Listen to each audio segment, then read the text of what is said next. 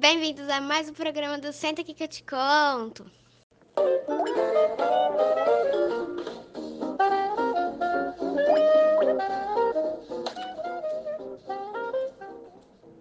Olá, meus queridos ouvintes, tudo bem com vocês? Meu nome é Giovana Lucena e hoje, dia 19 de 8 de 2020, iremos falar sobre um assunto muito polêmico. Estão curiosos para saber sobre o que é? Porte de armas no Brasil. Você apoia ou não apoia?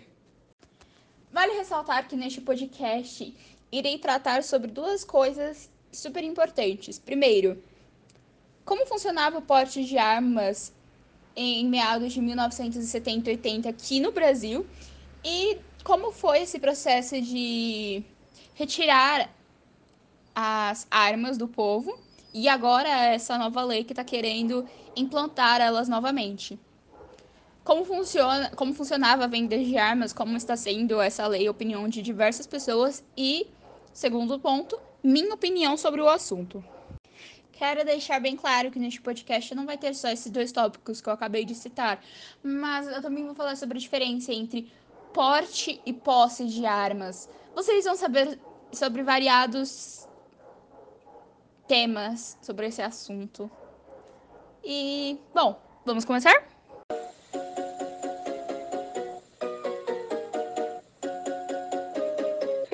A posse de arma é um tema extremamente delicado. Se formos calcular, aqui no Brasil, a população é bem dividida sobre este assunto. Alguns são a favor, tendo em vista que cada cidadão deve fazer uma série de exames para ver se possui condições de tal posse. Já a outra metade acredita que os índices de mortes, assassinatos e roubos podem subir absurdamente. No passado, sabe-se que a porte de armas, os portes de armas era liberado. Se foi proibido, por que deveria voltar agora? Pessoas possuem esta posse ilegalmente e cometem crimes absurdos. Bom, quero que vocês imaginem um Brasil com pessoas a partir de 21 anos podendo andar armados na rua.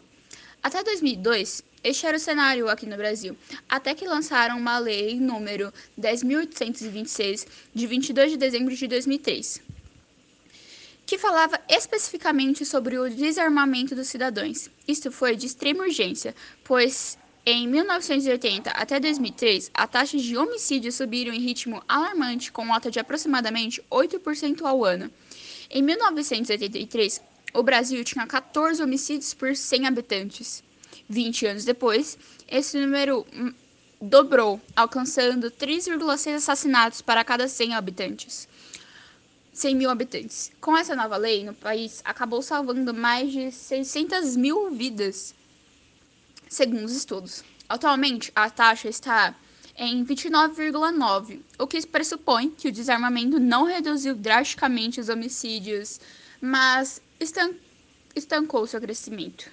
De cada cinco pessoas, três acreditam que o desarmamento deixou as pessoas menos seguras, mas irei comentar sobre isso mais pra frente. Agora quero falar sobre uma curiosidade. Me diz aí, você sabe a diferença entre posse e porte de armas? Bom, Posse é a permissão para adquirir uma arma de fogo, enquanto porte é a autorização para andar ou utilizar o armamento pelas ruas ou em qualquer estabelecimento. Policiais, por exemplo, possuem os dois. Já expliquei sobre armas no passado, agora vamos falar sobre o presente.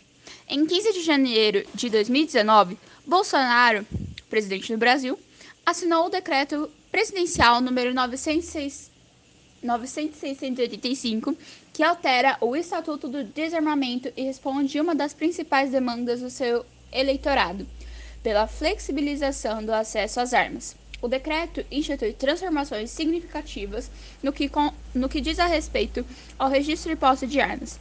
A regulamentação do porte, no entanto, não foi abordada por este decreto.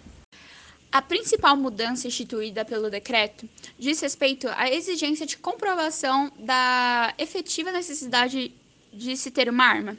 Antes, o cidadão precisava comprovar essa necessidade junto à Polícia Federal.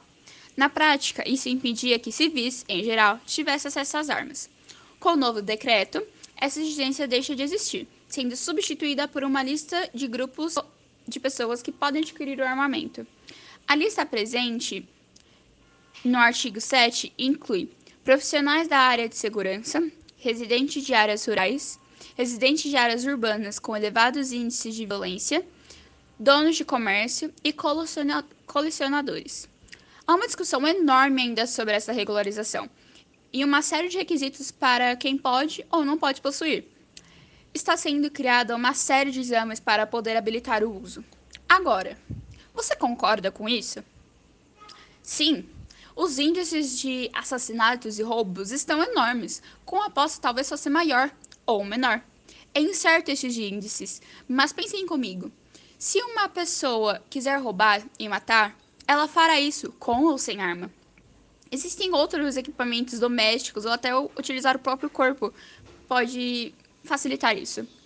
Mas aí vocês me falam: "Ah, mas uma é uma forma de se proteger e etc". Sim, concordo com você, mas tem uma série de questões em jogo, desde tráficos e assassinatos. Devemos colocar em primeiro lugar que Deus é o único que pode ou não tirar a vida de alguém.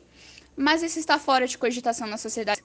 E para encerrar, o ideal seria não legalizar as armas novamente. Este foi o nosso episódio de hoje. Tenham gostado e até a próxima, pessoal.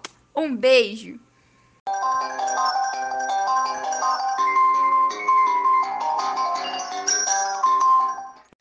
E não se esqueçam, para saber mais sobre qualquer assunto, é só mandar lá no nosso e-class que estaremos vendo todas as suas postagens e faremos o possível para atendê-los.